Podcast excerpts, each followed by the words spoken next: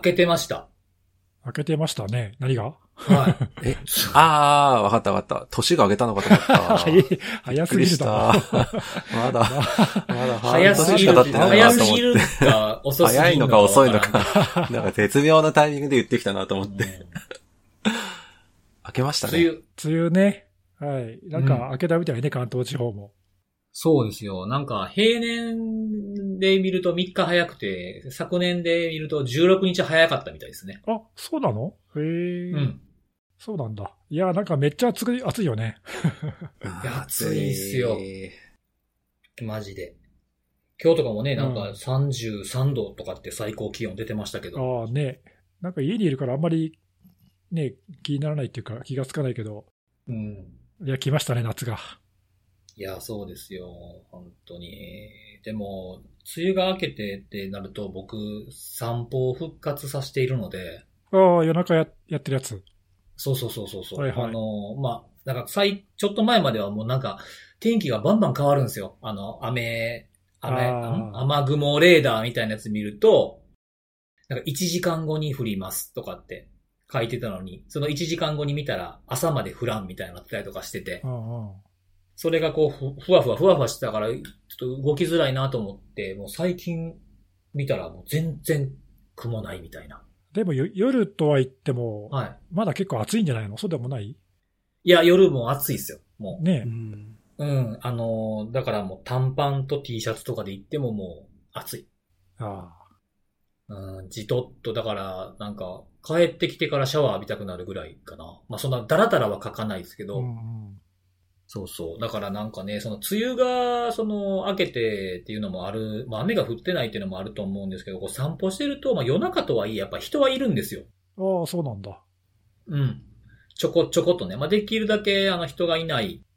道を選んでるんですけど、まあ、その、人が住んでるとこってやっぱあるわけですから、うん。そこでね、なんかいろんな人見かけますよね。ほう。例えば。うん、これあの、ついつい最近の話なんですけど、あの、両手にゴミを持って、ゴミ捨て場に向かってる女性がいたんです。ああ、はい。うん。ほんでね、あの、マスクをしたはるんですけど、あ、顎にかけてるんですよ。ああ、よくありがちな。うん。おかしくないって一瞬、え？って思ったんですね。ゴミ捨てに行くだけでマスクをつけたのに顎ってなんでそんなんなってんやろうと思って。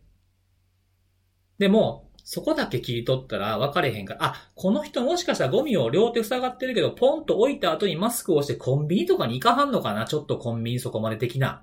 って思ってて気にして見てたら、そのまま家帰らはったんですよ。家から顎にマスクつけて出てきて、そのまま帰っていくって何やったんやろうなっていうことが気になったっていうだけなんですけど。なんかあれじゃないの？その、例えば、うん。出かけて、マスクして出かけてさ、家帰って、外さずそのまま顎にしてそのままとか？ああ、それは考えてなかったな。いや、わかんないけど。わかんないけど。俺そもそも、あの、マスクって顎にしないからさ、僕もしないんですよね。外すかつけてるかどっちかだから、あの、なんか中途、中途半端なあのね、顎にしとくってなんか、見栄えも良くないし。そう。なんかね、いろんなパターンの人いますよ。その、顎マスクの方もいらっしゃいますし、鼻が思いっきり出てる人もいらっしゃいますし、この間見たのはね、片耳にブラブラ下げて歩いてる人いましたね。ああ。鼻覆ってない人結構いるよね。まあ苦しいんだろうね、多分ね。うん下がってくる人もいますしね。うん。まああと、まあね、うんいろいろ、まあ人によってありますけど、まあでもね、鼻覆わなかったら、あんまり効果ないけどね、マスクとしては。そうそうそうそうそう、そうなんですよね。まあ、いろんな人いて、人間観察結構好きなんで、確かにね、ネギさんのパターンもあるかもしれないですね。まあ結構か、か、服装がラフやったんで、一回家に帰ってゆっくりした感じやなと思いながらも、ちょっとその謎は解けないまま帰ってきたんですけど、ほう。話しかけて聞くわけにもいかないですしね。まあね、不思議じゃな、それ。うん ねえ声かけ事案になっちゃいますからね、僕。やばいやばい。それは、やばいやつですね。やばいやつ。そうそうそうそう。はい。そんなこんなでね、今日もお便りいただいております。はいはい。えーまあ、前回紹介した、あの、家で、えーサムギョプサルやってみたくなってきた匂い対策考えないとというお便りが来てたんですけども、おーえ、匂いってそんななんか気になる感じだっけ、めちゃくちゃ匂いしますよ。あ、そうなの？うん。油の匂い的なやつですか？そうそうそうそう、あの、豚肉焼いた感じあの。豚肉でもつそれ、くんですね。でもサムギョプサル関係なく焼肉したらど、どっちみちでそうあ焼きそうそうそうそう。ね焼肉もそうはね同じなんですけど。ね。あの、窓、窓をね、その風通しよくしたりとか、換気とかして、やりますけど、あの、あのね、焼け石に水です。なるほどね。あの、そのね、あの、自分はだんだん鼻って慣れてくるから、あの、換気してるから、あ、結構いいんちゃうかと思うんですけど、さっきみたいに僕がね、散歩行って帰ってきたら、はっはん、この家サムギョプサルやったなってわかるぐらいの匂いしてますもんね。あ、じゃあ、うん。結構残る、残るんだね。うん、残る、まあそう、でもそれ言うたら全部そうですよ。あの、僕も家でたこ焼きとかもやりますけど、たこ焼きの匂いしますもん。ああ、まあ多少はね。あーあ、それが結たこ焼構強いと。きとお好み焼きの匂いってやっぱ違うんですか？違う。あ、違うんだ。はっはん、この家たこ焼きやったな。どうでもいい、それ。タコだけじゃなくて、イカとかも入れる海鮮でやったな ぐらいまではわかりますよね。材料のね、匂いね。うん、そうそうそうそうそう。そうなんですよ。そういうね、ところがあって。で、そのサムギョプサルに関係してですね、ちょっといいですか？お二人。はい。なんでしょうか？お二人にね、あの、苦言、お二人に苦言を呈したいのと、空言を呈した。えー、あと、ネギスさんに謝罪をしないといけないな、謝罪をしないといけないかもしれないなと思っておる、えー、感じのお便りが聞いております。はい。はい。一つはですね、あの、前回僕、あの、マイターのお話ししたでしょ？ディフェンドの。はい。でその流れからの、えー、おすすめのあれがサンチュで巻くサムギョプサルやったでしょ？気づきました？え？うん？サムギョプサルっていうのは何ですか？豚肉を？豚肉サンを？チュで？サンチュで？巻いた。巻いた。わかんねえよ、そんなの。え、気づいてなかったんです気かづかねえよ、そんあな。全ほんまに？然気づかんかった。えあ、本当ですか？はい。だからあの、辻信弘メモにも書いときました。豚肉をサンチュで巻いた。は さあ、そのメモは見たよ。そのメモは見たけど、いはいはいはい。それ、収録の時気気づかないでしょ。あ、本当ですか？巻いた後巻いたね。うまい、うまいね、こら。あのーやられたね。全然心こもってへんやんけ。マジか。はい。うん、まあ、気づいてなかったということで。全然もうひ、そうですか。はいほんで、もう一つは僕が、あ僕か、看護さんあたりがネギスさんに謝らないといけないかもしれないという感じのお便りが来ているんですけれども、おあの、僕はあの、サラダ菜の話したでしょ？ああ、レレタス、レタスでやめた話ね。そうそうそうそうそう、はいなんとかな、みたいな、イタリアな、みたいなはいはい。やつがあった時に、ネギさん一回知らんけどって言った後に、言い直して知らんがなって言ったんですけど、その知らんがなのなはナッパのなやったんですか 知らんがな、そんなの。いやそれもしボケてはるんやったら、僕突っ込めてへんなっていう反省が、いや、それね、うんあの、わかんない。どっちか。マジっすか？いや、これぐらいさ、ほら、これぐらいね、そこそこ、ね、付き合いが長くなると、うん。割と自然に出てくるんで、そういうのが。確かにね、ねはいネギさん、ネギさん結構知らんがなって普段から言いますもんね。うん確かに普段から言うのと、割うんと自然にね、あの、ボケたつもりなくてボケてたりとかたまにするんで、はいはいはいはいはい。わかるわかる。で、あの、改めて聞き直しても、なんか恥ずかしい感じ出さ、出さはるときあるから、僕も言われへんときもあるんですけど。そうね。そうそうそう。うん。いや、その時どうだったかな？いや、特に意識しせずに言った気もするけど、ああ、ということは、まあ、真相インザダークってことですそうですね。うん、真相は闇の中ということで。はいや、でもちょっとさ、え、それでそんなお便り来てたの、来てました来てました。驚くべ。き観察力っていうか、いやすごいですよねすごいね。ネギスさんが知らんがなってボケてるのにツッコミが不在。一度知らんけどと言った後にわざわざ言い直しているのに。マジでかてんてんてん。まるまるまるみたいな。自分でも覚えてないっていうか、そうか、言い直したか。それなんか、じゃあ、わーと言ったかもしんないな。もしかしたら。ちょっと、ちょっとテンション上がってたんですね。そうかもしんない。はいはいはい。ということで。はい。えー、ああとはあれですね、あの、ちょっと前、前回のやつかな、このスマホを落としただけなのにの、あの、続編の裏話を聞きたいですというお便りが来ているので、えー、だ第100回までにお二人はちゃんと見といてくださいね、と。まあ難しいですよね。これ見といてくださいねって言うといたけども、見てないっていうのの振りに聞こえるもんな。そうね。あとね、あの、いや、もう、はいもうもちもち俺の性格分かってると思うけど、うん。見といてくださいねって言われれば言われるほど見ないよ、俺。見ないね。そうなんですよ。うん、見たくなったら見るよ。そうそう。それが一番ですもんね。はい。はい。ということで、えー、そろそろ今日もセキュリティの話をしていこうかなとそうですね。はい。思っておるんですが、えー、そうですね。ちょ、じゃあ今日は一番は、看護さんにお願いしていいですか？はい。はい。はい。えー、私はですね、今回は、ちょっと前の話なんですけどね、あの、4月9日に、うん。えー、株式会社 PR タイムズというところが、まあ、ここの企業、あの、いろんな、えー、企業の情報を、確かまあ、報道機関などに対してプレスリリースという形で発信するサービスとかを、えー行っている、えーその会社が行っている、その情報、発表前の情報に対して、不正アクセスに、かあ、まあ、不正アクセスを受けましたと。で、それについてのお詫びとご報告というのを出していたんですね。で、これどんな内容だったかというと、タイトルの通りではあるんですが、えーその、えー PR タイムズが、まあその情報を管理している、えーシステムがあるんですけども、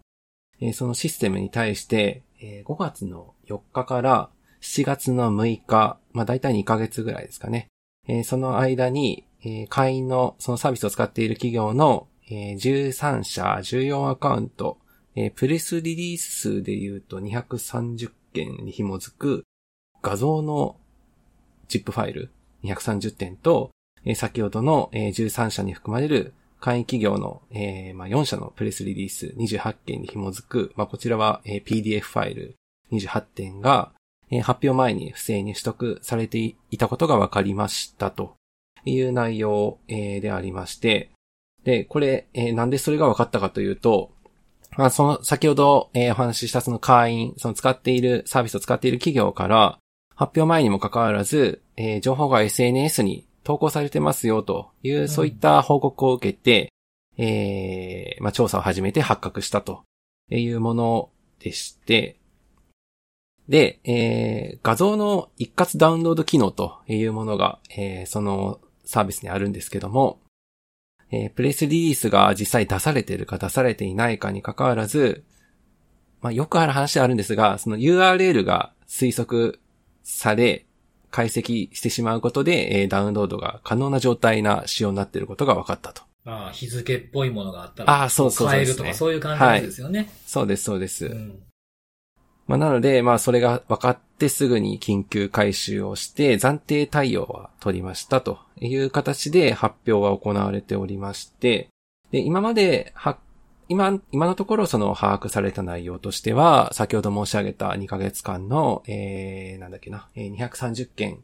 に、まあ、紐づく情報が、えーダウンロードされちゃいましたよというところではあるんですけども、まあ、他にも、えーもしかしたら、えー過去発生しているかもというところで、えーまあ、9日の発表を出した時点でも調査中というところと、あと IP アドレスを特定したということも書かれており、えープロバイダーに対して申告をしましたと。で、これなんでこんなことが起きたかっていうところも一応書いてはあるんですが、えー開発段階ではこのダウンロードをする機能というところは、えー想定していなかったというところで、まあその穴を突かれたという話を書かれてはおりまして、まあ今後はこの辺の回収であったり、そこら辺を見つける体制の強化は行いますという形で、えー内容としては締めくくられてるんですけども、まあちょっとやっぱり私違和感を感じたのは、これって本当に不正アクセスなのかっていうところがまずうん。結構気にはなって、まあただ、あのこの発表された、なんだろうな、えーこのプレスリリースというか、不正アクセスの報告を受けて、まああのメディア等もこれを取り上げてるんですけども、まあやっぱいくつかのメディアは不正アクセスを、不正アクセスが発生したという形で、まあ書かれてはおりまして、まあちょっとこの辺っていうのが、あの、いわゆる不正アクセス禁止法に、あの、書かれている不正アクセス行為に該当するかどうかっていうところ以上のなんか抗議なうん。あの、解釈で不正アクセスっていうのがやっぱ使われうるんだなと。うん。いうところと、結構、あのこれ不正アクセス禁止法じゃないから、あ不正アクセス禁止法に該当するような不正アクセス行為じゃないからっていうので、まあ、若干安心ではないんですが、あの、そこをなんていうか、あの、心の拠り所にして、なんかつい試しちゃったりなんてアクセスしてみたりなんてこともあったりするんですけども、うん。まあちょっとこの辺が、その、やってる側、やれる側で、まあなんかイメージというか、あの、受け、受け方、感じ方、捉え方っていうのが違うんだなと。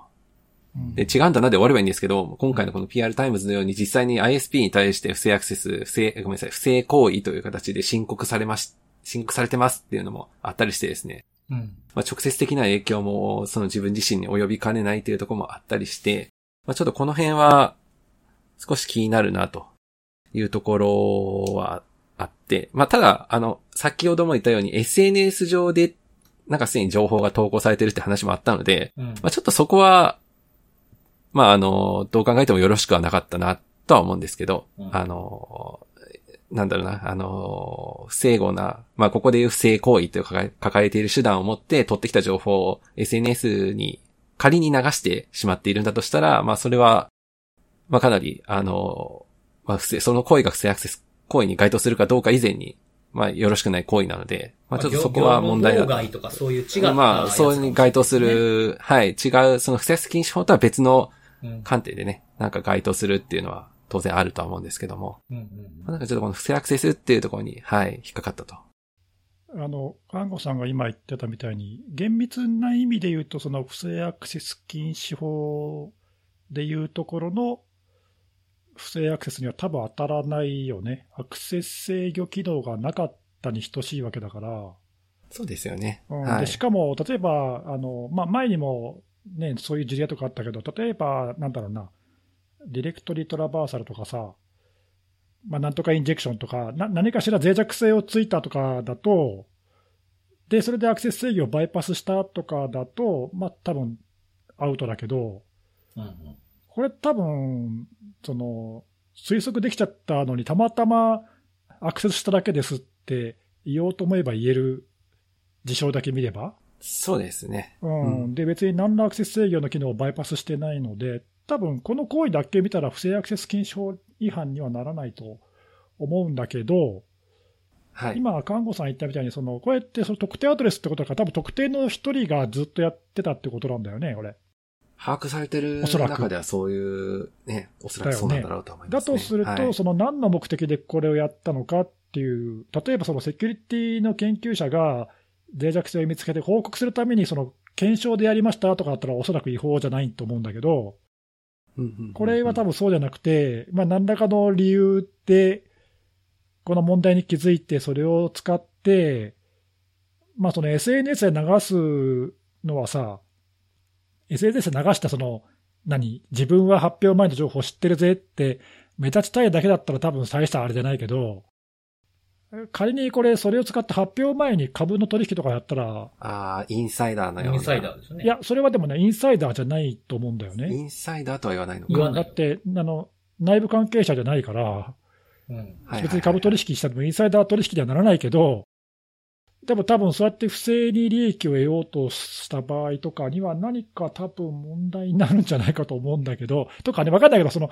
どういう目的でそのデータを使ったかとかによって多分違法性が問われるんじゃないかなっていう気がそうですね。する。少なくともするね2ヶ月もやる必要はないわけですね。そうそうそう。だからちょっとその辺のその、そうそうそう、はい行為自体がね、どうなのかっていうのは、うんあるので、ちょっとね、それはどうかなっていう気がするけど、えちょっとさ、これ、一個さっき聞いてて気になったんで聞いてもいい？はい。お答えできるかわからない。そうね、別に看護さんがやったわけじゃないよね。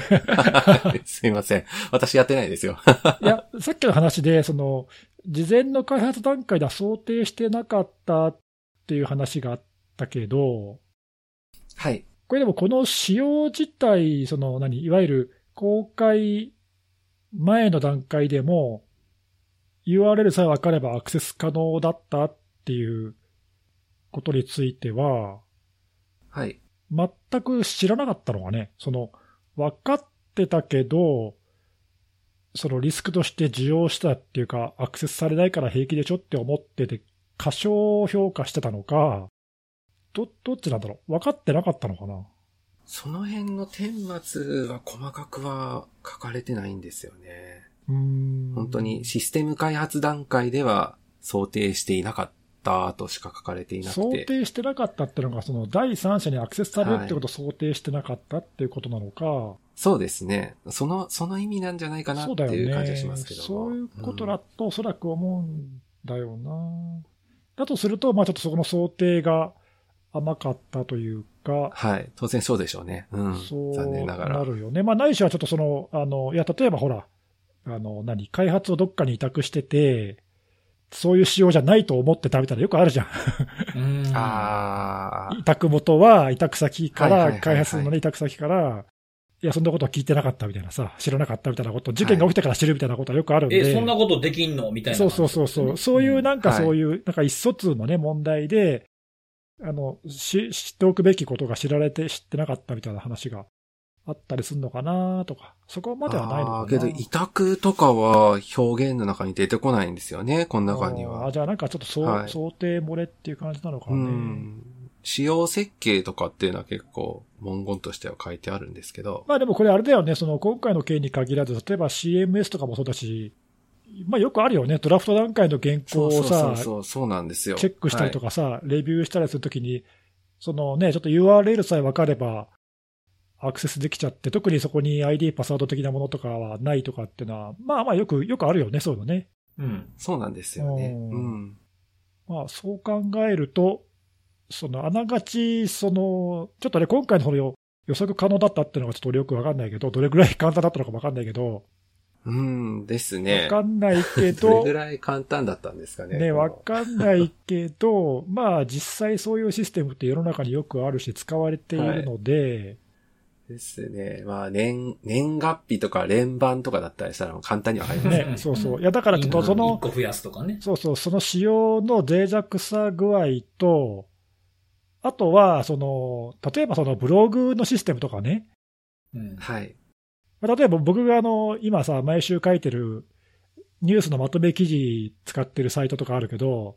うんうん。はい。あれもリリース前に URL さえ分かれば見れるのよ、記事が。おーお、実はね。うんで、割と推測しやすい感じになってるんだけど、ランダムな部分って一部だ一部だけなのよ。うんおそらく、だから総当たりでガンガンやれば多分ね、あの、分かる程度には、ちょっとこれは、じゃあ、ネギシさんがつぶやく前に誰かがつぶやく可能性がそうそあると。でね、その、俺が言いたいのは、それって、そこに書く内容が別に大したことないというか、ど、どの、どの道公開する内容で、それがそのドラフト段階で見られても困らない内容だから構わないと思うんだけど、うんうん。今回のその PR タイムズの情報って割と機微なプレスリリースってね、さっきも言ったけど、その株価に影響したり、そうそうそう、そうなんですよね。うんちょっといろいろ影響が大きい内容の割には、ちょっとね、その、それと、そのアクセス制御の、あの、仕組みとのバランスがちょっと悪かったなっていうか、うんうんうんうんなんかさっき想定してなかったっていうのは、ちょっとなんかね、それはないんじゃないのっていうかね。まあ、そういう事前のテストしてなかったのかということも言われかねないですよね。想定してないなんて言っちゃうと。結構ね、公開前のプレスリリース情報ってかなり機微な情報だと思うんだよね。うん。そうですねうん。で、それを、をね、扱う、しかもサービスとしてね、お客様向けに提供するサービスとしてやってる会社としては、ちょっとお粗末な感じがするんだよな。うんはい結構ね、情報解禁とかすごいね、厳しくしますからね。そうそう。ね。だからまあ、あの、まあ、不正っていうか、そのね、想定しない相手に持ってかれたってのは、まあ、その通りだろうけど、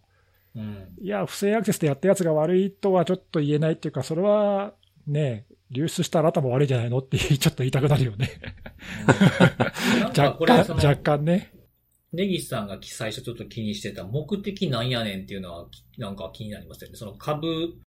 価の関係かなとも一瞬思ったけど、SNS に投稿されてんねんなとかね。ね、わかんないね。まあわかんない。うんそう。うんまあその目的もわかんないし、その目的が良ければいいって言ってるわけじゃないよ。その、やっぱりダメなものはダメだと思うんだけど、うん。ダメなものはダメだと思うけど、まあそれはそれとして、そのやった人はね、その、あの、それで糾弾すればいいけど、それはそれとして、ちょっとね、情報の扱いとしてはいかがなものかなっていう感じはするよね。うんうんうんうん。そうですね。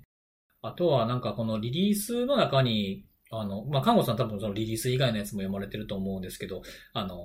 その特定の IP アドレスの不正行為についてプロバイダーにまあ連絡、申告しましたみたいな文言があったと思うんですけど、はいはい、はい。あの、警察とかに被害届出しましたっていうのは多分なかったんじゃないかなと思ってて。ないですね。そうなんですよねプロバイダーのみですね。書かれてるのはそうそうそう。そうもしかすると、その、まあ、なんか自分たちからすると、まあ、不正に、法律上じゃなくて、不正にアクセスされたっていうことを言ってて、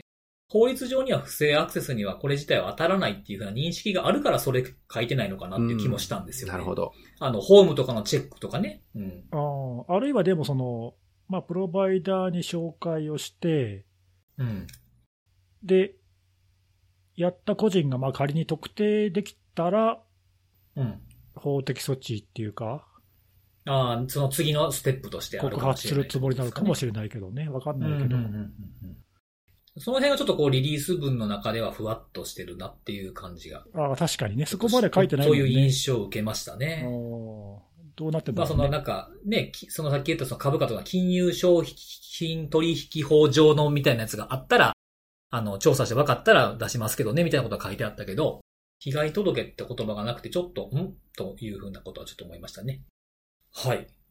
ありがとうございます。ということで、次、いきますか。はい。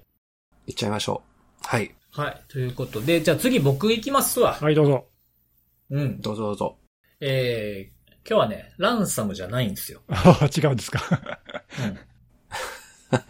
なんかもうずずるいよね、よね。なんかね。ずるいずるい。いやいやいやいや。そんなんさランサムでもおもろいし。ランサムかランサム誰かどっちかしかないじゃん。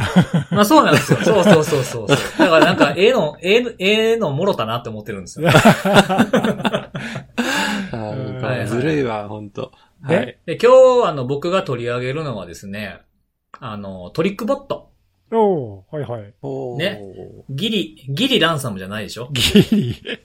ある意味ランサムじゃない。ギリ、ギリが、ギリの線がわかんないですけど。はい。まあトリックボットといえば、あの、最近、あの、ラトビア人女性がこの開発に関わってたと言われている人が、あの、起訴されたじゃないですか。6あーなんか月の頭ぐらいに。ね、うんうん。そうそうそう。あの、通、通称マックスみたいな感じで書かれてましたけれども。結構なんかご年配の方だよね、なんかね。そうですね。あの、50代の方でしたよね、確かね。で、あの方自体は、起訴されたのは6月なんですけど、2月の6日に、あの、アメリカのマイアミに入ってきた時に逮捕されてるんですよね。もともとはブラジルの北部に住まれてる方なんですけど、まあ、そのタイミングで逮捕されて、6月に起訴されてたということなんですけど、で、まあ、この人は何に関わってたかというと、まあ、監視、まあ、そのシステムですね。感染者監システムに、監視したり追跡したりとかできるような行動のプログラミングをしたりとか、あとは、まあ、そのランサムウェアともつながりがあるので、そのランサムウェア攻撃の管理と実行とか、身代金の受け取りに関係するところとか、えー盗み出した情報をリークするための、えー情報を保存するための仕組みみたいな、そういうところに関わっていたそうなんですね。で、あの、僕はさっきギリランサムじゃないって言ったのは、まあ、トリックボットは、えー先行の、ポッドキャストでも何回か、えー言葉出てきてると思いますけど、先行マルウェアというふうに知られてて、まあ、このトリックボットが入ってきている状態に、その後、まあ、リュークが来たりとか、コンティが来たりとか、えー、まあ、最近ちょっと話題になってるリビルが来たりとか、あと新しめだとランサム X が来たりとかっていう風な、まあ、先行マルウェアとして動いているという風なものなんですけども、この逮捕というものがあったんですが、まあ、そういった、あのー逮捕の影響は多少なりともあったのかもしれないんですけど、まあ、依然として特に、あのーその逮捕をきっかけとして収まっているわけでもなく、この2月6日以降にですね、逮捕された6日以降に収まっているわけでもなく、えー、まあ、猛威を振るっている、えー、ないしは、えー、アップデートも行われている、行われ続けているというふうなことを今日ちょっと紹介したいなと思っております。ほい。で、えっ、と、今日、まあ、きっかけ、僕がこれを紹介しようと思うきっかけになったのが、えっ、と、ビットデフェンダーというところから出ているレポートで、最近、えーまあ、最近っても5月ぐらいの話なんですけれども、えー、新しいモジュールがトリックボットに追加されてましたよっていう風なもので、えー追加されたモジュールが、あの、VNC。皆さんも使ったことある、まあ、お二人は多分使ったことあるかと思うんですけど、まあ、VNC いろいろありますよね。タイト VNC とかいろいろ、そういうやつがあるかと思いますけども、その VNC モジュールが追加されたというふうなものなんですね。で、まあ、感染させた後に、まあ、その C2 サーバーを介して、えー、その感染したコンピューターに、えー、から、に対してですね、まあ、スクリーンショットを撮ったりとか、えー、まあ、そのビジュアルで、まあ、リモートデスクトップのようなもんですよね。そういった操作ができるようになるモジュールを追加したと。まあ、その追加されただけではなくて、そのモジュール自体が、えー、カスタムの右クリックメニューとかも操作することができて、まあ、そこから CMD、まあ、コマンドプロンプト立ち上げて、まあ、パワーシェルで次のアクションをしたりとか、あとは、あの、テスト中っていう風にその右クリックメニューには書いてあるんですけど、ネイティブブラウザーっていうのがあって、それを使うと、あの、各種のブラウザーから、えー、パスワードダンプができる。保存されているパスワードをダンプできる。盗み出すことができるという。まあ、あの、Firefox とか IE とかいろいろ、まあ、Chrome とか書いてあるんですけど、この Bitdefender のレポートによると、えー、IE のみ正しくまた動作するという、まあ、テスト中っていうふうに書いてあるまんまだというふうなことなんですね。で、えー、それでさらに、えー、僕は調べてみたんですけど、僕ちょっと前に3月の、えー、22日かな、えー、ブログを書いて、確かね、この、このあれで、えー、紹介してからブログ書きますわ、みたいな感じで書いたと思うんですけど、あの、エモテットと、えー、アイスド ID とトリックボットを比較、アタックのフレームワークを使って比較してみましたみたいなものを確か書いたと思うんですけど、あの、ここで喋った後にですね。で、それが3月22日だったので、その、その頃からアップデートされてないかなと思って、この VNC のやつとかもあったから、えー、再度チェックしてみようと思って見てみたらですね、3月の22日の後、ちょっとしてから4月の10日付で、が最新のアップデートになっていました。で、えー、まあ、このアタックのフレームワークのあの、マトリックスを見ていくと、結構あの、ポツポツいろんなものが追加されてまして、この VNC のやつよりも前のやつですね。えっ、ー、と、前にはなかったやつで、まあ僕は気になったものをちょっと3つほど紹介しますけど、えー、ブルートフォース、クレデンシャルスタッフィングっていう、まあ、これあの、認証情報に、認証のアクセスですね、のところのあるテクニックの名前なんですけども、そこに、えー、RDP スキャンのですね、あの、DLL が追加されたと。これあの、リモートデスクトップに対する、えー、ブルートフォースを行うというふうなものですね。これはあの、ちょっと前の1月の30日付のビットデフェンダーのレポートにこの、えー、DLL が追加されたよっていうふうなものが、えレポートの中に書かれてあったものが反映されていると。まあ、なので見つかって、まあ、アタックに反映されるのはちょっとタイムラグがあるので、まあ、年、去年の年末から、まあ、年始、最近にかけてみたいなものが新たに追加されたんだなっていうふうな感じなんですけども、この RDP のブルートフォース。で、もう一つこの同じく Credential Access の中のテクニックで追加されたものが、えー、 Credentials from Password Stores っていうパスワードマネージャーっていうのがあるんですけど、これはあのサイバーリーズンがレポート書いてましたが、あのまあ、このポッドキャスト聞かれてる方にも使われてる方いらっしゃるんじゃないかなと思うんですけど、パスワード管理ソフトの、えー、まあ、オープンソースのキーパスっていうやつがあるかと、僕も試しに昔使ってみたことあるんですけども。はいはい。僕も使ってます。あ、使ってます？はい。あ、ありますけど、あれってあの、ドット K KDBX っていうファイルに暗号化して保存するんですけど、そのファイルに対して、えー、自所攻撃を行うという機能がトリックボットについてると。これはあの、結構結構前なんですけど、追加されてたやつがあって、これあの、あの、ポッシュ KPB、KP ブルートっていう、あの、そういう K、KDBX ですね。このキーパスの、自所、あの、キーパスのそのファイルにアタックを仕掛けるためのツールがあって、それをベースにしてるんじゃないかっていうふうに言われてるんですが、そういったところも、まあ、手広いこの認証情報を取ろうとする、えー、機能が追加されてたということです。で、えー、最後。えー、 Lateral Movement のところ、これあの、僕がブログ書いた時点では、 Lateral Movement のところは空になって、まあ、横展開ですよね。何もなかったんですけど、それが追加されていまして、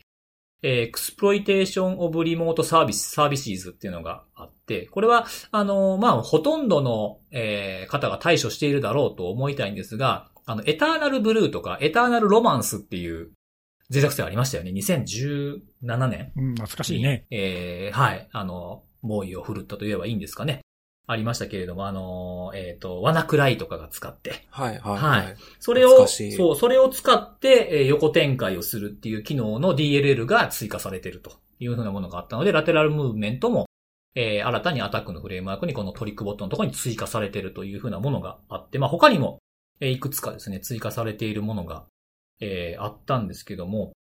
なんかこれ見てて思ったのが、あのー前、前、ネギスさんが言ってたのかな、この、えーポッドキャストの中で、その標的、いわゆるその、国家背景にあると、国家背景があると言われるような標的型と、こういったまあ犯罪というふうに呼ばれるようなところの一部が差がなくなってきているっていうふうなことを、えーさらに感じたかなっていうところで、まあ、どんどん、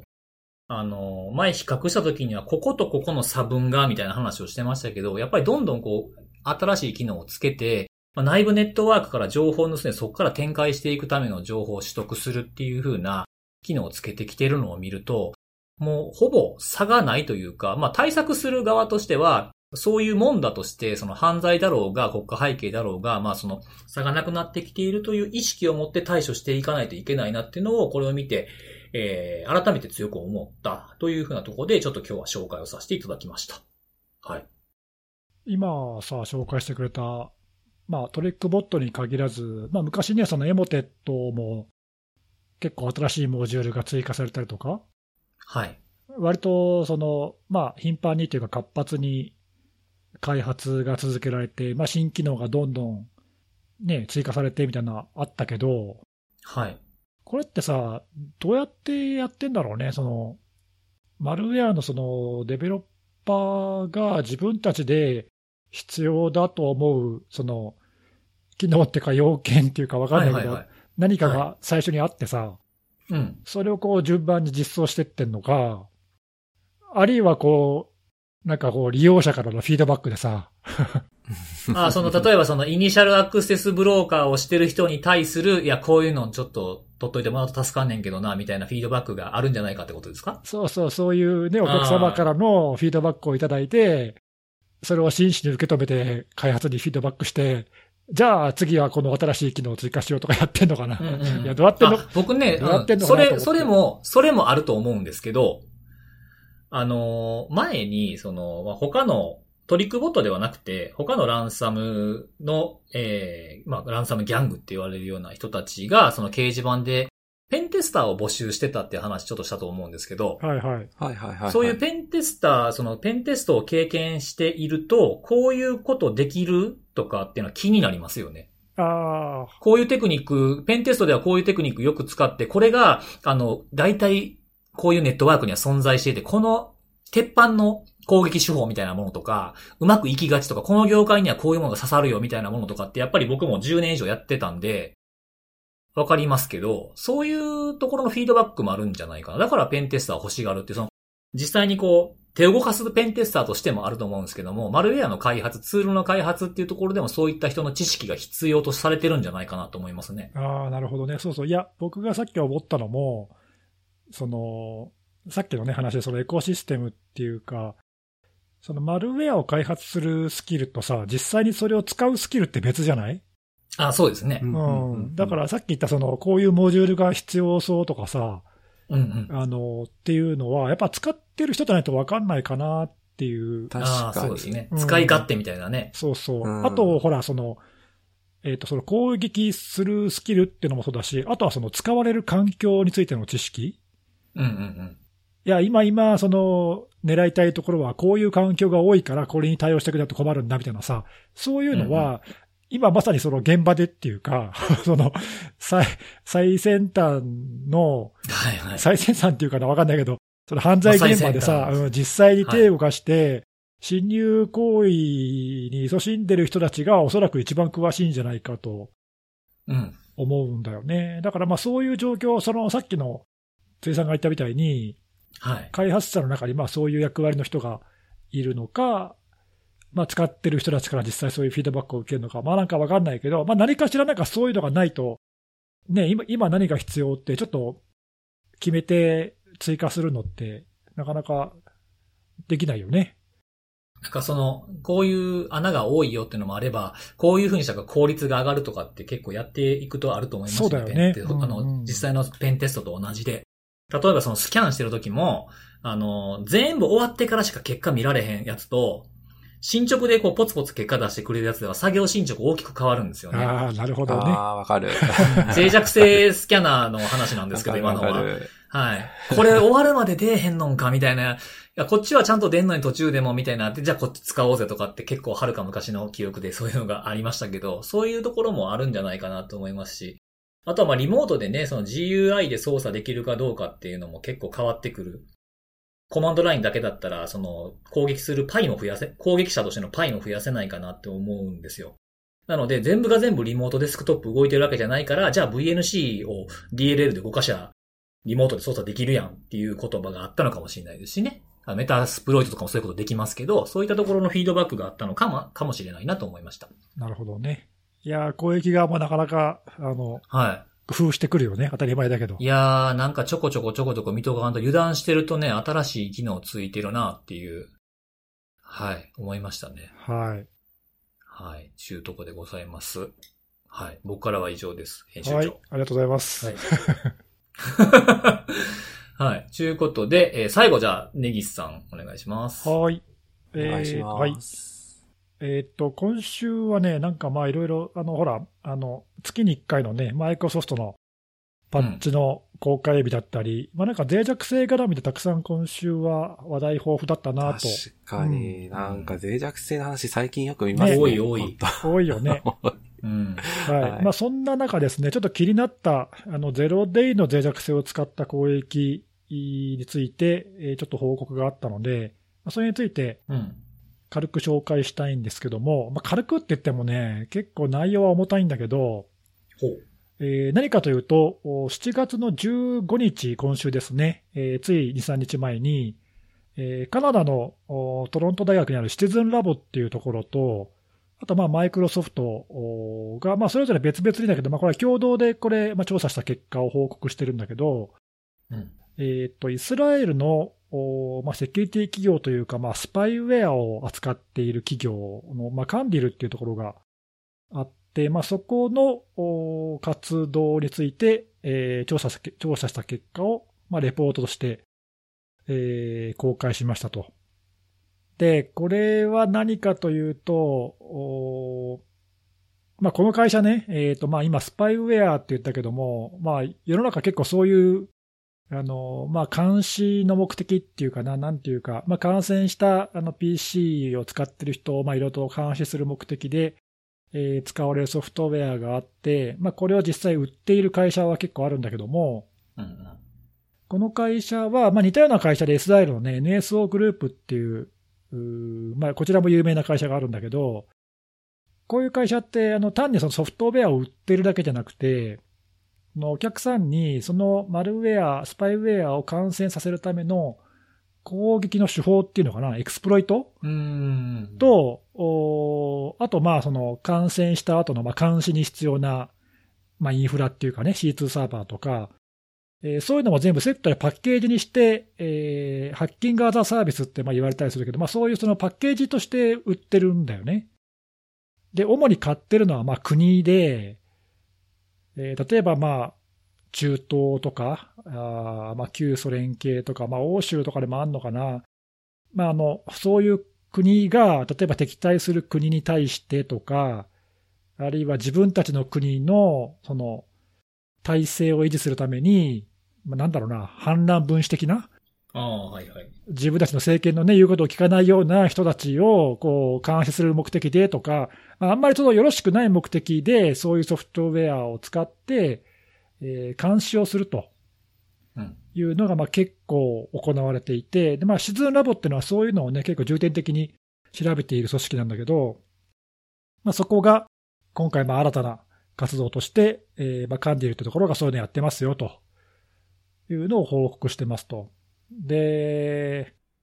結構ね、規模としても大きくって、えー、まあ、この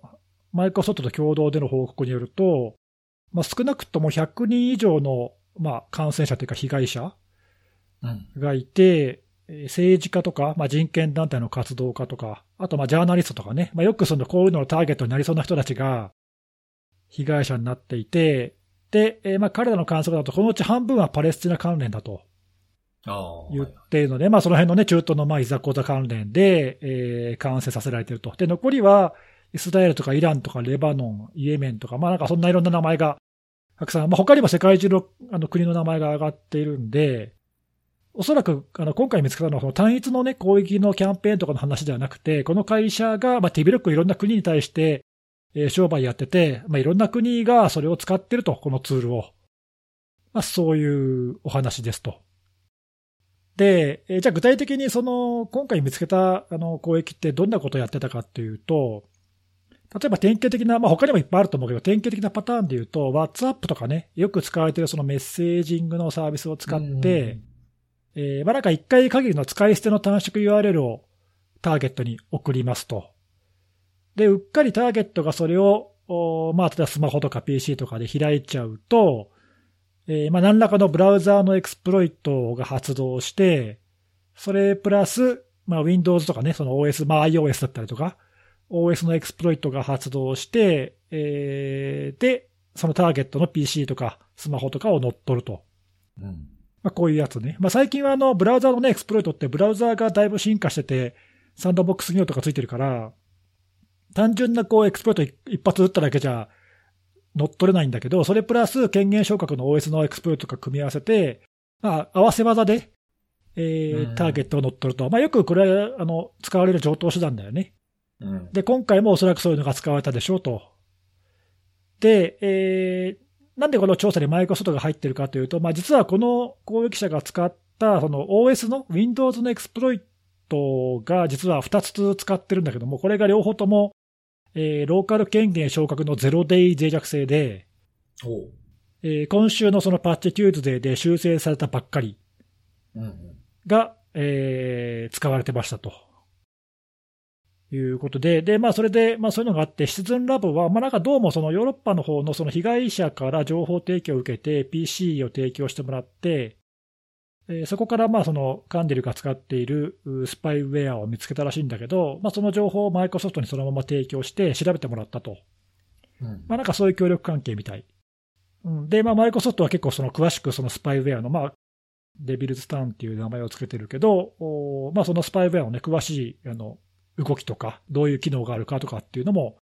書いてて、ちょっとね、面白いのはね、そのよくあるそのマルウェアだと、まあよくあるそのファイルを見たりとかさ、レジストリ見たりコマンドを実行するとか、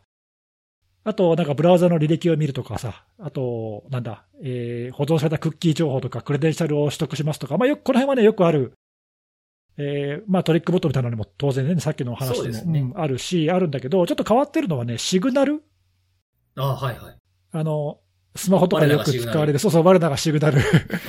あれのメッセージを暗号化をこう、複合して、メッセージを取得するっていうなんか機能がついてるらしくて、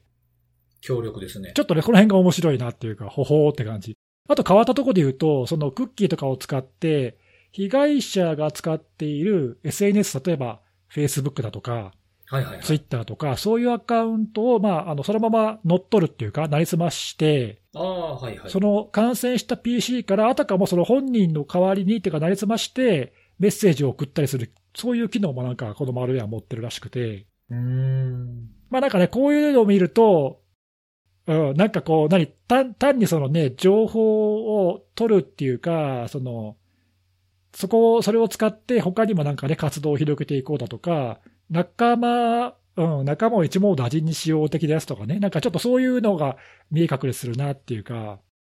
まあなんかそういうあの機能を持ったマルウェアが、あまあ、世界中で見つかりましたということですね。踏み台にしよるんですね。そういうことですね。まあだから、まあある人を捕まえ、捕まえたというか感染したら、そこから、あの、協力者とかね、支援者とか、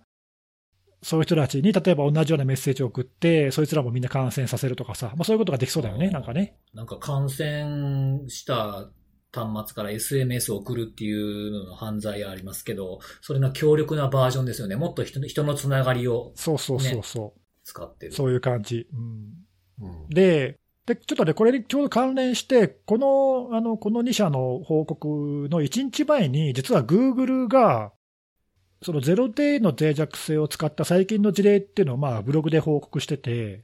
うん、そこで、まあなんか4つのゼロデイの脆弱性を取り上げて、えー、まあこういう報告、あの、こういう攻撃に使われてますよっていうのを報告してるんだけど、うん、実はそのうちの1つは、APT29 っていう、まあ、ロシアのね、えー、情報機関って言われてるけども、まあ、そこの攻撃だったって言っってるんだけど、その4つのうち残りの3つは、実は今言ったそのイスラエルのそのカンディルってところが使っていたものだったのね、実は。うん。で、あの、14日のブログでは実はそれ名前出てなかったんだけど、15日に、あの、シチズンラブがレポート出したら、後付けでちょっとブログ更新してて、あの、カンディルレスって書いてあるんだけど、今は。なんで、えーそのグーグルが言っている4つのデタク性、えーその使われた3つっていうのは、クローブの 0D が2つと IE が1つで、だからさっき言ったね、その、いわゆるその組み合わせで使われるブラウザのエクスプロイトってやつがまさにそれで、なんで、えー例えば Chrome の 0day を使って、プラス、例えば Windows の 0D を使って、みたいな感じで PC を乗っ取ると。まあ、こんなようなことをしてたのではないかなと。まあ、そこまで詳しく書いてないけどね。なんかこういう、こういうのってなんか定期的にというか、ちょいちょい忘れた頃に出てきますよね。こういう監視系ソフトウェアがどこどこが使ってた、どこどこが売ってたみたいなやつね。そうそうそう。あのーなんだろう、目立たないんだよね。まあ、目立っちゃ困るからさ、こういうのって。うんうんうんうん目立たないんだけど、まあまあ、あの、それなりに大きな規模で使われていて、えーまあ時々ね、こういう調査に引っかかるというか、うん、まあそういう感じなんで、だからな、あの、話題に上らないからといってなくなってるわけでは決してないんだよね。そうですねう。ん。はい。まあそういう感じで、えーまあ、あの、マイクロソフトはね、今回みたいな、その、いわゆるその、民間の企業というか、こういう商用のベンダーっていうか、が、あーまあ、スパイウェアをを提供しているっていうのは、まあ、あの、けしからんって言ってて、まあ、今後もそういうのを、あの、他と協力して見つけてきます、対応してきますって言ってるんだけど、まあ今回ね、その僕が取り上げたのは、まあ、いろいろその、いろいろあるんだけど、いろいろあるんだけどいろいろあるんだけど、その、まあ、あの、善悪はちょっとこの際置いといてというか、というのは、これ、いや、まあ、さ確かに僕らの目から見たら悪い、悪いけど、うん。使ってる国から見たら、あの、正当な行為なわけじゃない？ああ、まあまあ、そうですね。自分たちが正しいというか正義だと思ってやってるわけで、うん、まあそうですね。うん。で、じゃあこういう売ってる会社が悪いかって言ったら、まあ確かに僕らの目から見たらとんでもないやつだっていう感じになるし、うんあの、そのね、他の NSO グループとか、あとまあちょっと古い話で言うとハッキングチームとか、懐かしいですね。懐かしい。はい。まあ今なくなっちゃったけどさ、あれも、まあ同じような系統の会社で、まあ散々なことみんなから言われてるけども、うん。あれだって彼らの立場に言わせれば、いやいやそれだって買ってくれる人たちがいるんだからさっていう話なわけで、で、なんで買う人がいるかって言ったら、それが使われる場面っていうのがあって、その人間のね、そのそういういさかいっていうかさ、うん。がなくならない限り、なくならないんだよね、こういうのってね。うんだから戦争がなくならないと同じで、まあそうですね。うん、極端なこと言えばね、戦争がなくならない、その武器を作る人たちがなくならないと同じで、うん。なんでこ、これは良くないよね、悪いよねとかって言っても、まあちょっとあんまりあの、意味がないかなっていうか、意味なくはないけど、一方的な見方になっちゃうんで、まあそれは一旦置いといて、ただね、その、僕がちょっと今回、あの、改めて思ったのは、あの、まあいわゆるその国家を背景とする攻撃とかさ、うん。えーまあ犯罪者がとか、まあなんかいろいろその、攻撃の背景はね、今回は何だろうみたいな話って出るんだけども、うん。いやまあ実は裏にはこういうね、その暗躍してる会社っていうか、うん。世界中の国とか法執行機関とかを相手に、まあこういうビジネスをしている会社ってのが、まあ一方ではいるわけですよ。で、必ずしもその使われている目的がこういいかどうかっていうと、まあ微妙微妙だとうん。いうところもあるわけよね。まあ、立つ立場によっても変わりましてね、言い悪いっていうのそう。そうそう。まああとその、例えばその、人権を抑圧するようなね、そういう目的で使われたりもするから、まあそれは明らかに良くないと思うんだけども、うん。まあでもその使う目的によっては、その、必ずしもね、これはダメだ、悪だとも言い切れない多分そういう事例も中にはあるんだろうし、わかんないんだけど、わかんないけど、あの、まあそういう技術とかサービスを提供する会社がいて、まあそれを必要としてる国とかそういう人たちがいて、まあそれは一一つのその、なんだろう、ビジネスとして回ってると。で、その中には結構ゼロデーが使われてると。いう実態がありますと。で、今回のもだから、あの、今回明らかになったものだけ見ても、その Chrome の2つと IE の1つと、あと Windows が2つ、で、5つもゼロデー使ってるわけよ。すごいですよね。すごいよ。ね。あの、数だけ見たらそうそう昔、今話題にあの出したけど、ハッキングチームの時も、あれもうん。4つか5つかなんかゼロデーがリークされてさ、あれもびっくりしたけど、フラッシュのゼロデーがね、リークされて、マルウェアの感染に使われましたからね、そう別の。そう。ああ、そうね、ですね。そういう有名んなケースとかあるけど、まあだからそういうので、実はゼロデーがかなり使われていて、おそらくだけど、そのまあ、このカンティルって会社、そんなに大きい会社じゃないので、まあ、技術はすごく持ってるんだと思うけど、全部自分たちで開発したわけじゃないと思うのよ、おそらく。うん。なので、こういうその一部ね、そういうゼロデイのエクスプロイトとかを売買するマーケットがあって、まあ、実際それを買い取ってる企業とかいるし、で、買ったものを例えば他にこういう企業に売ったりとか、うん。あるいは見つけた会社じゃないや、見つけたその、まあ、研究者とか、わかんないけど、見つけた人がこういう会社に高値で売ったりとかね、うん。まあ、そういう市場があるのは事実で、うん。で、それがあって、こういう攻撃に使われるっていうのも、まあ、あの、事実としてね、まあ僕ら、まあ一応その守る側としては、こういう状況もまあ知っておかなきゃいけないなっていう。なんで、まあちょっともしね、そういうのにあんまり、あの、馴染みがなかった人は、あ、そんな会社あるんだっていうのを、まあぜひ、この機会に知っといてほしいなっていうか、うん。うん。はい。あの、ちょっとまあそういう、なんだろうな、あの、うーん、これをどうやってなくしていけばいいのかって、ちょっと僕よく正直よくわかんないけど、こういうね、そのマーケットとか経済圏自体を潰していかないと、多分どっか一個叩いてもダメなんだよね、こういうのってね。まあ、また忘れた頃にポコポコ出てきますし、今も現在進行中のものもあるはずでしょうからね。うんまあ、もちろんね、その、まあ、その場その場で、あのね、対処していく必要は当然あると思うんだけど、うん。かといって、例えばこの今回のね、こう、けしからんって言って、この会社をまあ、例えば潰したとして、わかんないけど、うん。そしたら別の会社が出てくるだけなんで、多分。うん。そうそうそう。うん、だからまあね、ちょっとこういうのとね、あの、実は僕ら戦ってるんだなっていうかさ、うん。あのそういうのもちょっと改めて感じて、まあしかも非常に高い技術を持っているし、厄介だなっていう。確かに。うんまあ、あの、ぶっちゃけね、ぶっちゃけこういうのって、まあ使われる場面が相当限られてるので、あとその、さっきも言ったけど、そのいわゆる、あの、表沙汰になるべくしたくない場面で使われるので、うん。あの、大々的に使えるってことはほとんどないから、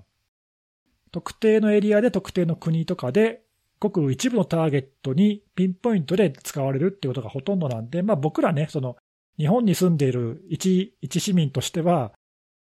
まあ、よほどのことがない限り狙われるとかね、身近に感じるってことはまあ多分ないと思うんだけど、うん。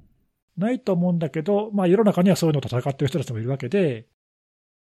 まあそういう状況はなんかね、知っとく必要があるなと。はい。ちょっと改めてそんな、あの、危機感を覚えましたという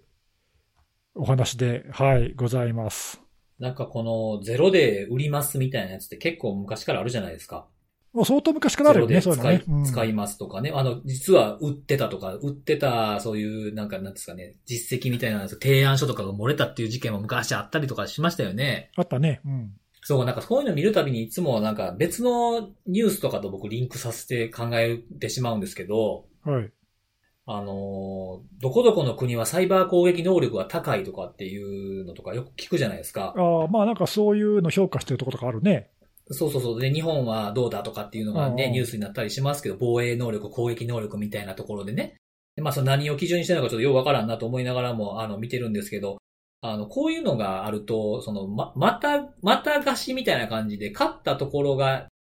違うところに渡したりとか、あとはどっかを通じて実はこの国が買ってたとかっていうのもあるから、一概にはなんか国だけの能力として測られへんねんなっていうのをこういうの言っていつも思うんですよね。それはあるね。うん。うんうん、うん、うんだからその、これね、うこどこどこに販売実績がありますって言っても、そこがう売られて使ってた、そこだけが使ってたとも限らへんしな、みたいなことを思ったりします。確かにね。あの、ちょっと違う話だけど、その、うん。なんかね、そういう時ってアメリカが最強って言われるけども、うんまあ。確かに多分アメリカ単独でも最強なんだけど、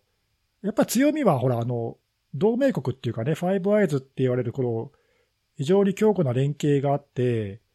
そういう協力を得られるっていうのも、まあやっぱり大きいのかあなあ、って確かにいうか、確かに。自分が直接手を下さなくても、同盟国に代わりにやってもらうとかね、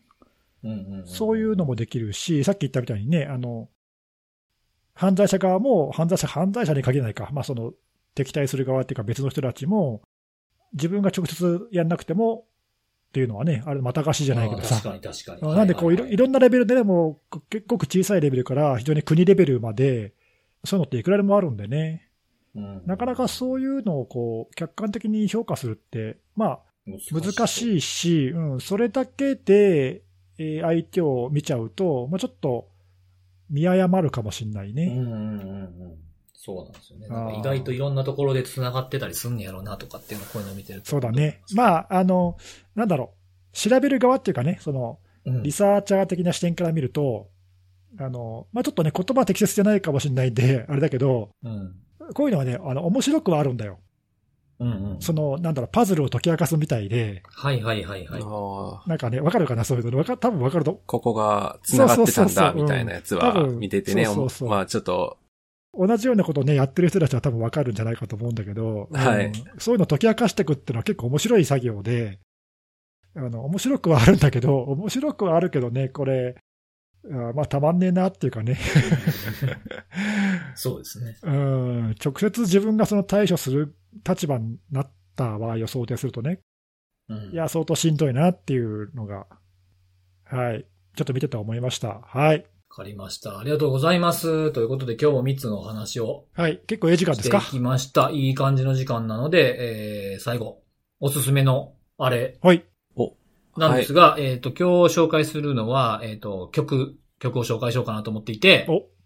えっと、お二人は多分ご存知の、もうこれバンドって言っていいんですかね？なんていうんですか？ユニットっていうのかな？ B'z。おおずいぶんなんか、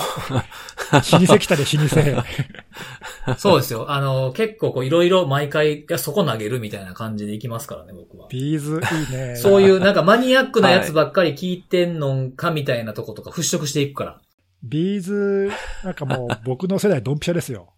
そうですよね。 B'z、看護さんとかも B'z はもちろん知ってますよね。あ、もちろん、はい。ultra soul 的なやつとかね。そうそうそうそうそう。で、まあ、ビーズってそうすごく幅広く知られていると思うんですけど、まあ、曲もすごく数があって、名曲もいっぱいあるんですけど、ちなみに、お二人は好きな曲とかあったりしますか？ B'z の。いっぱいありますよ。いっぱいあるけど、うん。何か一つ、はいどうぞって言われたら。何が一つって言われたら、僕は BAD COMMUNICATIONですね。ああ。相当昔の曲だけどはいはいはいはいはい。デビューした多分最最初の年の曲じゃないかな。